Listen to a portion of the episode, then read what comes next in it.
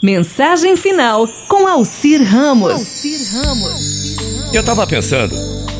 Quando eu era criança, eu não entendia muito bem a Páscoa.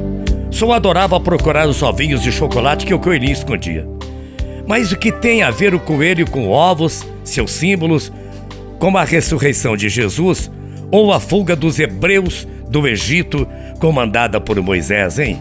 Eu ficava pensando, pensando, pensando. Agora sei qual a relação de tudo isso. Os ovos são o símbolo do nascimento. Ali dentro, uma vida por vir ao mundo.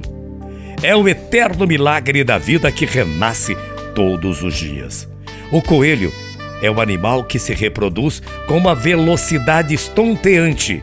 É uma ode à família, uma declaração de amor que a natureza faz todos os dias. Renascer é nascer Somos nós mesmos que renascemos nos nossos filhos. É a vida que se pereniza na prole. A fuga dos hebreus é o fim da escravidão de um povo. A escravidão equivale à morte. Escravizar equivale a tirar a vontade e a alma de alguém, equivale a tirar sua vida. Se libertar da escravidão é viver de novo, é renascer, é estar sempre começando tudo de novo. Por fim, Jesus é a ressurreição. Esse eterno milagre que nos encanta é o milagre da vida que a Páscoa nos relembra.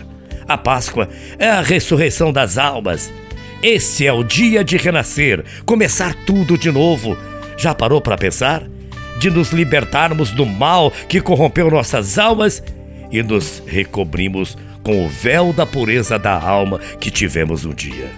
Abandonar tudo o que é velho e antigo e olhar para frente com coragem. Nos dedicamos à vida como quem serve o sumo de um fruto saboroso. Hoje é dia de renascer, como todos os dias também.